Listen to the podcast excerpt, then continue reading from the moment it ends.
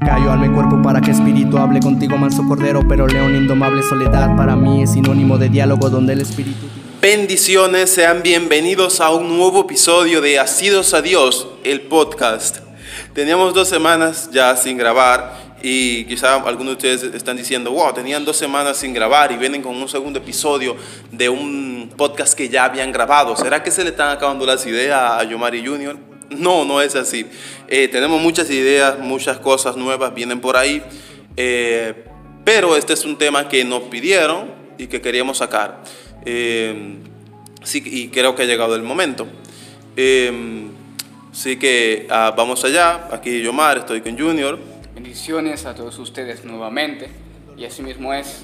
este es un nuevo podcast y sé que les va a ayudar mucho. Y claro, este podcast es para resolver algunas eh, cuestiones, algunas doctrinas que ellos enseñan a la luz de la palabra. Así que eh, esperamos que esto, que esto les sea de mucha bendición a ustedes. Así es. Como les decía y como vieron en el título, este es el, segundo episodio de un, de un, podcast que ya grabamos. Así que le voy, a, le voy a dejar el enlace en el comentario destacado o en, en el primer comentario y en, en la descripción del video. Eh, véanlo, de verdad. Es un poco extenso, pero es muy importante.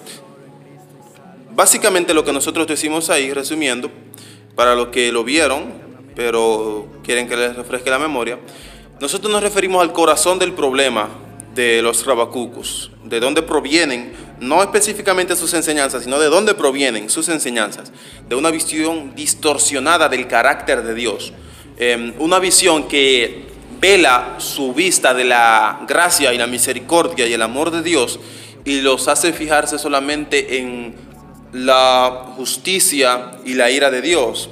Eh, y tienen una visión entonces tiránica, legalista de Dios, como que Dios es un ser totalmente aburrido y amargado, que está muy preocupado por las cosas externas y porque las cosas se cumplan al pie de la, letra. Está preocupado porque tú des una imagen, porque tú te comportes de cierta manera eh, cuando la gente te ve y que tú muestres, te muestres a la gente de una cierta manera, sin importar lo que haya dentro de tu corazón. Ellos son como son por la razón de que, eh, claro, no, entienden el Evangelio y porque han distorsionado el ser mismo de Dios.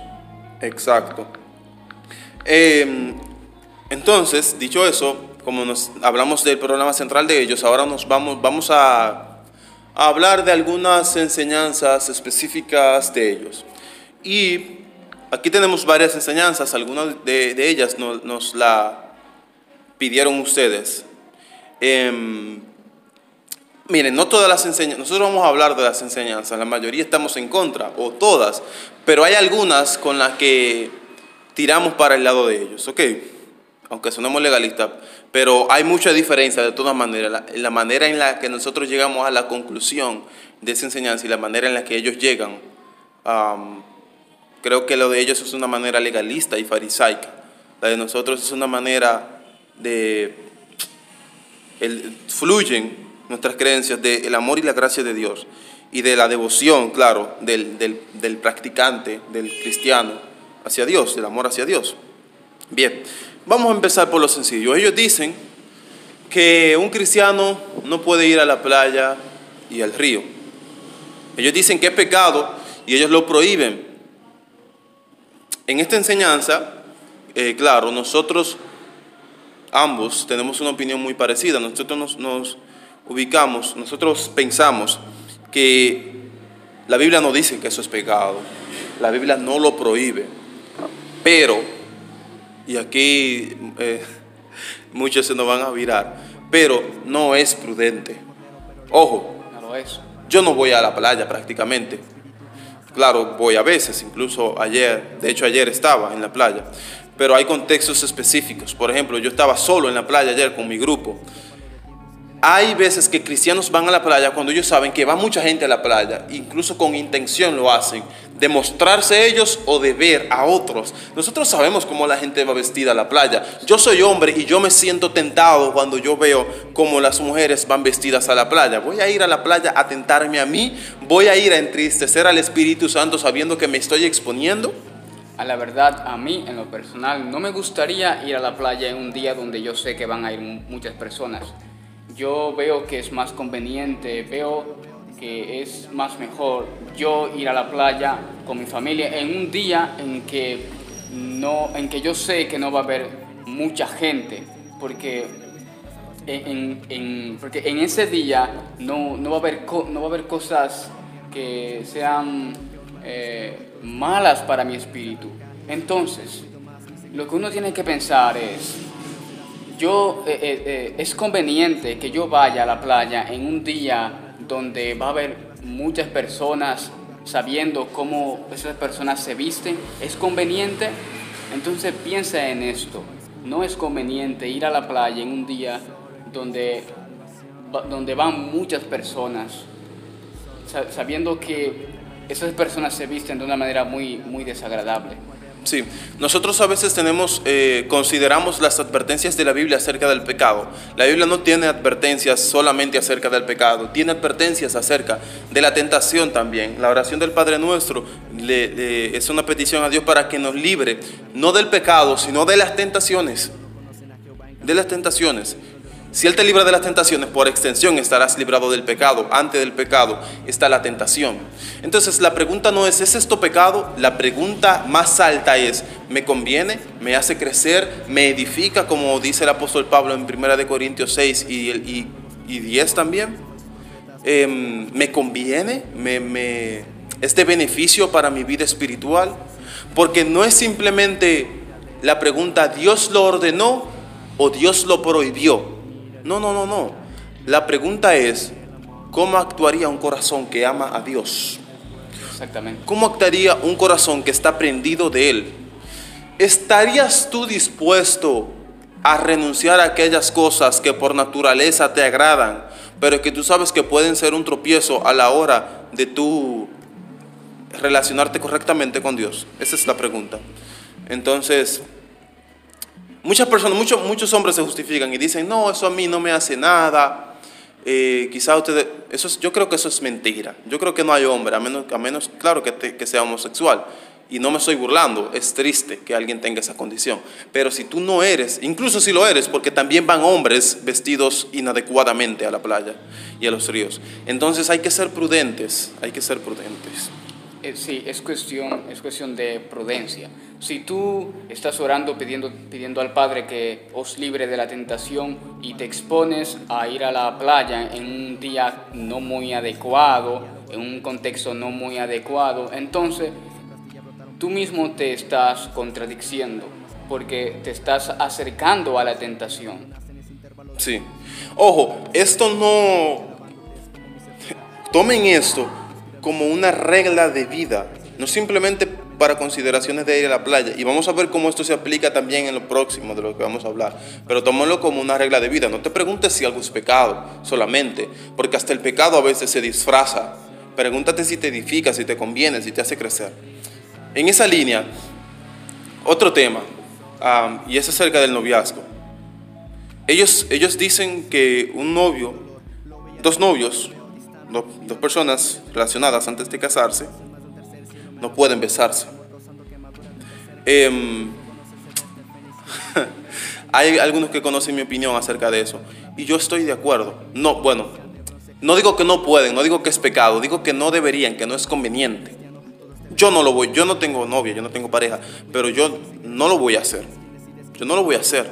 Y yo tengo varias razones que no voy a tocar aquí porque ya habrá otro día para, para explayarnos en eso. Pero bueno, para explicarlas todas. Pero es algo que no conviene. ¿Ok? Y es algo que no es el propósito del noviazgo. El propósito del noviazgo no es que tú te, estés besuqueando con la persona que tú te estás relacionando. Es algo, eh, los besos, y cuando yo digo besos aquí, nos estamos refiriendo al, beso francés, el beso largo, el beso de lengua. No, no un, un beso no sé cómo le dirán en otros países, aquí le decimos piquito en República Dominicana, que es simplemente tocarse los labios. Em, con ese, ese no, no creo que tenga algo de malo, pero... Un beso no es pecado, pero eh, uno debe de pensar si es, si es conveniente, si es, si, si esto afecta tu condición, si esto pues te causa tentación, no es correcto, no es correcto que tú pases eh, eh, tiempo, ¿no? Eh, besándote con esa persona, no es correcto. Porque, Exacto. porque te, te podría llevar a cosas que eh, son demasiado desagradables. Mucha, eh, el- muchos han caído en fornicación partiendo de ahí, del beso, de un beso largo. No es, no es correcto pasar tanto tiempo besando a una persona y, y eso no es, y ese no es el propósito, no es el centro del noviazgo. El noviazgo es algo que es, que es mucho más elevado. No es algo prudente. Miren, el sexo se... Nosotros estamos bajo una propaganda sexual muy fuerte, muy grande, hasta el punto que nosotros eh, hemos reducido los estándares y pensamos que sexo es coito. O sea, tocar los senos de que, que, que tú, amigo, me escuchas, toques los senos de tu novia, o toques su trasero, o la manosees, o la acaricies en ciertas zonas erógenas, no es sexo si no hay coito. Y nosotros estamos muy equivocados. O sea, no estoy diciendo que acariciar a tu novia es tener sexo con ella. Es, es parte de la sexualidad. Eso es lo que estoy diciendo. Es parte de la sexualidad. Tú no puedes pretender tocar el fuego sin quemarte. No puedes pretenderlo. Entonces, esas son cosas que pertenecen a la sexualidad. Las caricias en ciertas partes, el estarse toqueteando, esos besos de lengua, forman parte de la sexualidad y es algo que Dios ha reservado para el matrimonio. Entonces, yo no veo qué de cristiano tiene que dos personas se estén besando. No veo qué de cristiano tiene. La Biblia no lo prohíbe, es cierto, y yo no lo puedo prohibir, yo no puedo decir que es pecado, pero estoy fuertemente inclinado a creer que es, algo, es una conducta que desagrada a Dios. No estoy diciéndolo categóricamente de nuevo, estoy fuerte inclinado a creerlo, fuertemente inclinado a creer ello. Tengan cuidado, tengan mucho cuidado. Uno siempre debe conocer su corazón. Algunos, algunos pensarían que eh, no, yo tengo dominio propio. No, mi corazón es fuerte. Mira, la, la Biblia dice que el corazón es, es engañoso. No confíes en ti mismo, no confíes en tu, en tu propia fuerza. El pecado es engañoso. El pecado es engañoso. Así que, pues cuida tu corazón. Estas cosas pueden parecer pequeñas porque el mundo lo ha pintado de algo pequeño, pero esas cosas pequeñas pueden llevarte a algo que es muy grande y algo muy, muy feroz y Y desagradable. e- esas cosas parten de pensar que la, la santidad es un camino por el que nosotros caminamos solos, sin la ayuda del Espíritu Santo. Es con la ayuda del Espíritu Santo. Hay una responsabilidad humana, pero es con la ayuda del Espíritu Santo. Ahora, tienes que caminar en humildad y tienes que, que caminar en reverencia. Si tú olvidas la reverencia y olvidas la humildad, la ayuda del Espíritu Santo, mm, el Espíritu Santo no te va a ayudar porque tú no estás siendo humilde. Entonces, sé humilde, sé reverente y sé cuidadoso, sé prudente. E- Es eso. No porque lo enseñan los rabacucos quiere decir que eso sea falso. Eh, claro, decir que es pecado es fuerte. La Biblia no lo dice, pero hay que tener cuidado, mucho cuidado. Bien, también acerca del noviazgo, ellos, ellos eh, son confusos en sus enseñanzas, así que eh, tomen lo que yo voy a decir con pinzas, porque se me dificulta entender qué es lo que ellos quieren decir muchas veces. Pero pareciera como que ellos tienen, ellos no están muy de acuerdo con, con el noviazgo, eh, con el enamoramiento y eso. Ellos, ellos parecen, de, voy, a voy a utilizar mucho la palabra parecer, porque es que me resulta muy confuso su enseñanza, la verdad. Entonces, ellos parecen eh, enseñar que las relaciones prematrimoniales actuales deberían ser básicamente como el concubinato antiguo, eh, no el noviazgo, un tiempo de, un tiempo de conocerse, de, de- de estar con esa persona, sino como un concubinato, ya no con un contrato familiar, sino una profecía que Dios te da. que Dios te diga, esa va a ser tu esposa, tú vayas y se lo diga y ya, porque tú eres profeta de Dios y le dijiste que se van a casar en nombre de Dios, entonces ya tienen que hacerlo. Ellos parecen tener esa visión, porque ellos dicen que el noviazgo no era algo que sucedía en la Biblia. Y tienen razón. Ahora, el noviazgo no sucedía en la Biblia. ¿Cómo? ¿Cómo? ¿De qué manera tú saltas de que porque algo no sucedía en la Biblia ya es eh, la intención de Dios para la humanidad? Eso no tiene sentido alguno, es que no hay por dónde agarrarlo. ¿Cuántas cosas no sucedían antiguamente? las personas no andaban en autos. Antiguamente es la, intención de la humanidad, que, de Dios, que, que, la humanidad ande en camellos o en burros. Por Dios, ¿cómo, ¿cómo se puede llegar a una conclusión así, la verdad? O sea, lo que, lo que tenemos ahora, el noviazgo, es mil veces más perfecto, más perfecto que el concubinato. Dios no podía ordenarle a una cultura antigua, arcaica, eh, bestial, eh, que se comportaran de acuerdo a la visión del amor romántico que nosotros tenemos en la actualidad que surgió hace 200 años. Ok, y que es mucho mejor que lo que pasaba antes. Pero Dios no puede, em, Dios no, no podía, ellos no lo iban a entender, ok, y hay muchas cosas también así. Lean, lean el Pentateuco para que ustedes vean y vean la diferencia de las leyes al pueblo de Israel y las leyes y lee, lee las leyes de tu nación para que veas las diferencias que hay, leyes dictadas por el, por el propio Dios. Pero es que Dios se revela, nosotros creemos en una revelación progresiva de Dios, una revelación que es gradual. Ok, entonces Dios va, va revelando la perfección de su plan por partes. Entonces, no, ¿cómo vaya? Es que, es que, es que de verdad, esto me indigna. ¿Cómo tú puedes convertir en un mandato algo que es una descripción de lo que pasaba antiguamente? Ellos hacen eso constantemente y lo vamos a ir viendo. Ellos convierten en mandato cosas que la Biblia simplemente está describiendo. ¿Cómo ellos van a prohibir el noviazgo simplemente porque en la Biblia era algo que no ocurría? Es absurdo. Es absurdo. Bien, vamos a dejar ahí eh, eh, ese, ese tema. Vamos a pasar al siguiente porque es algo que, me indigna, me parece muy torpe. Bien, vamos a hablar del tema por el, que, por el cual ellos se han hecho más famosos. Vamos a hablar de la vestimenta. Ellos dicen que nuestro cuerpo debe estar, debe estar totalmente cubierto. Que la vestimenta es algo que Dios toma en cuenta para la salvación. Eh, que incluso para dormir nosotros tenemos que dormir totalmente cubiertos.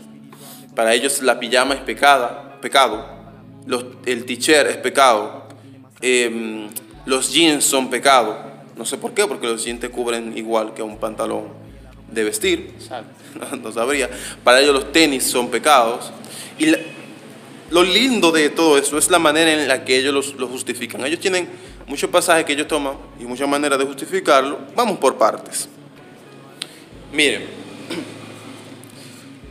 hay un pasaje, el pasaje de la creación del, del pecado original, cuando Dios viste a Adán y a Eva porque ellos se dan cuenta que estuvieron desnudos. Ellos dicen que la palabra que ahí aparece para vestimenta hace referencia a una vestimenta que te cubre todo el cuerpo. Démosle el punto. No neguemos eso. Démosle el punto. ¿Cómo de ahí tú saltas a que nosotros tenemos que vestirnos con una vestimenta que nos cubra totalmente el cuerpo? De nuevo, la Biblia está describiendo, no prescribiendo. Hay una diferencia entre una descripción y un mandato. La Biblia está diciendo que esas fueron las vestimentas que Dios le dio a Adán y a Eva. No está diciendo que es la vestimenta con la que todos debemos de vestirnos. No es un mandato. De nuevo, una descripción no es una prescripción. Aprendan a leer la Biblia, por Dios. Eso, es como ellos justifican que nosotros debemos estar, debemos tener todo el cuerpo, todo el cuerpo vestido. Que dicho sea de paso, ellos están confundiendo las reglas de la decencia con, con las reglas bíblicas de la castidad. Ok, las reglas de la decencia son las convenciones sociales, lo que es decente de acuerdo a, cierto grupo de individuos en cierto momento de la historia, en cierto lugar de la tierra. Me explico.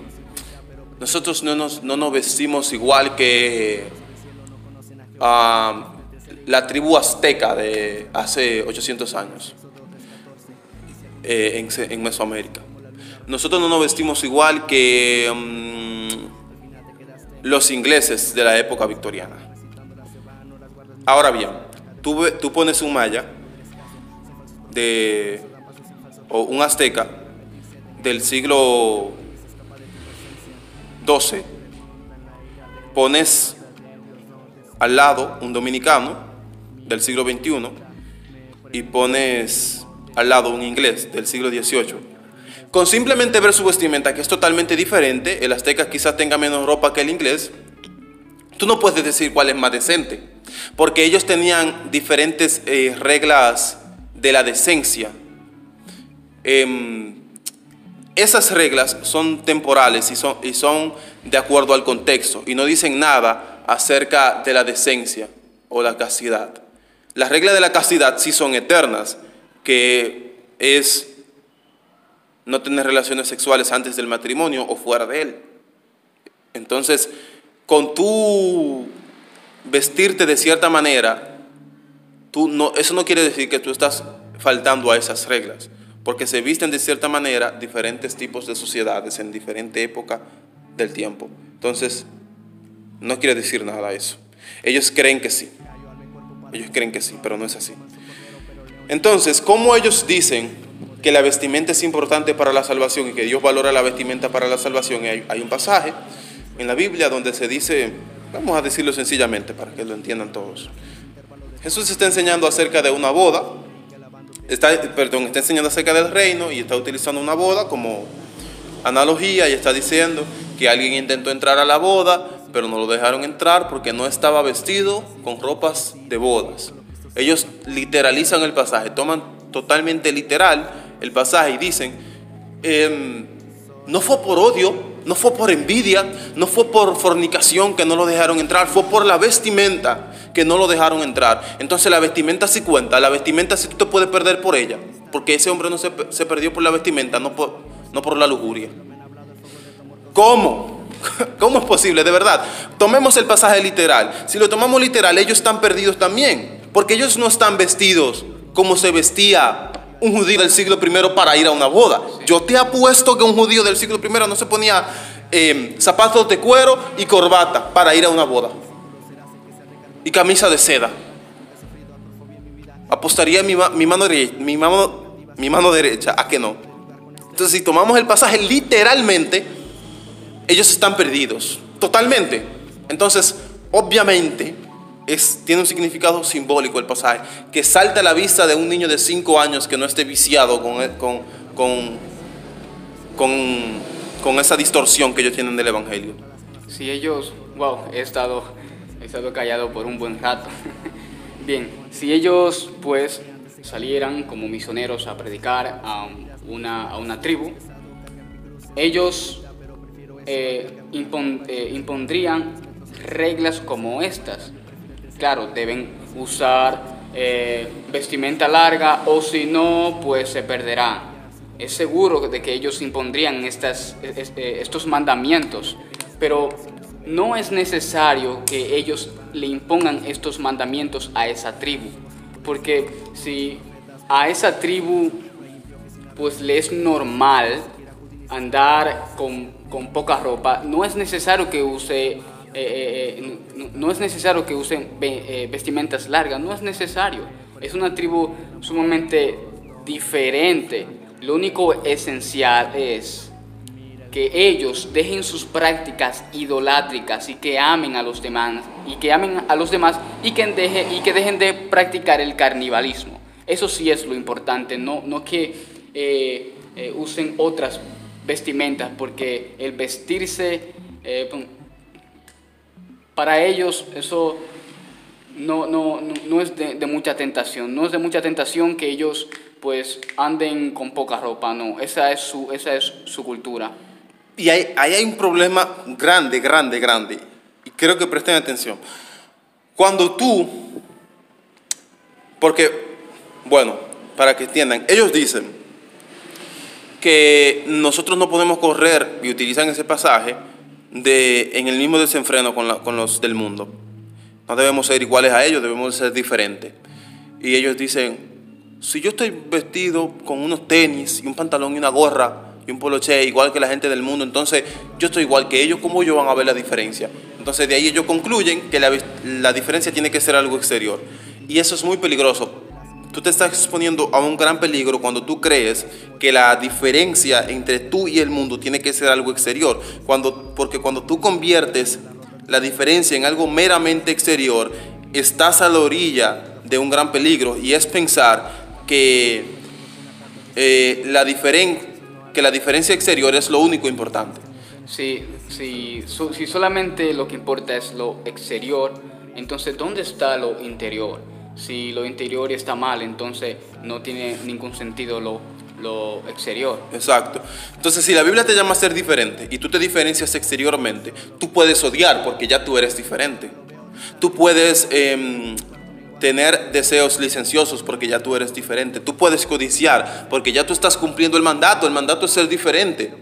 El tú puedes eh, eh, fornicar en tu mente porque ya tú eres diferente, ya estás cumpliendo el mandato. ¿Qué más da lo que tú tengas interior, lo que tú sientas en tu interior? Si ya tú estás cumpliendo el mandato. ¿Ven el peligro? Entonces, ¿qué, hay de estos, de estos hombres que siempre andan encorbatados? porque ellos anden encorbatados y con sacos y con buenos zapatos, eso significa que ellos andan en rectitud para con Dios. No, definitivamente. Si, tú, si tú andas eh, bien exteriormente, esto no significa que tú eres eh, diferente al mundo. Lo que te diferencia del mundo es que tú, en lo interior, claro, ame la ley de Dios. Es, es eh, es en que tú ames a, los demás, que tú pienses en los demás. Exacto. Hay, hay, que ser muy ingenuo para pensar que el mal, y no conocerse a uno mismo, para pensar que el mal es algo externo. El mal es, interior. El corazón usa de los miembros exteriores para pecar. Tú puedes quedar ciego y seguir siendo lujurioso. Porque el corazón es lujurioso, no los ojos. No, no, no. Entonces, esas enseñanzas distorsionan el Evangelio de tal modo que te permiten vivir una vida en pecado, en total rebeldía contra Dios y en autoengaño, pensando que tú eres más santo que todos porque has distorsionado el concepto de la santidad. Yo, escuché uno de, eh, eh, uno de sus presidentes, bueno, el presidente, hablando de que si tú tienes, pues, eh, mientras tu vestimenta es más larga, más santo y más poderoso tú eres. En serio, ¿dónde hay razón ahí? Eso no tiene nada de sentido. Uno no, uno no es santo porque uno tenga una ropa, muy ancha. Uno no es poderoso porque uno tenga una ropa muy ancha. Eso es algo que es muy estúpido. Exacto. Entonces, no hay por dónde coger esas enseñanzas. Ellos están radicalmente equivocados y, y, hay personas que, ojo, dicen que ellos tienen buenas intenciones. A mí no me interesa que, yo tenga buenos, que ellos tengan buenas intenciones. Ellos están distorsionando el Evangelio. Eso no interesa. Ellos están, ellos están distorsionando el Evangelio. Entonces, por muy buenas intenciones que ellos tengan, no importa. No importa. Entonces, vamos ya a dejar esto aquí. Si hay enseñanzas que tú crees que se quedaron y que debíamos tratar, pues entonces tú la pones en los comentarios y, puede ser que en un futuro eh, hagamos una tercera parte. Eh, gracias por escucharnos. Eh, nos vemos en el próximo episodio. Bendiciones. Solo en Cristo y salvación.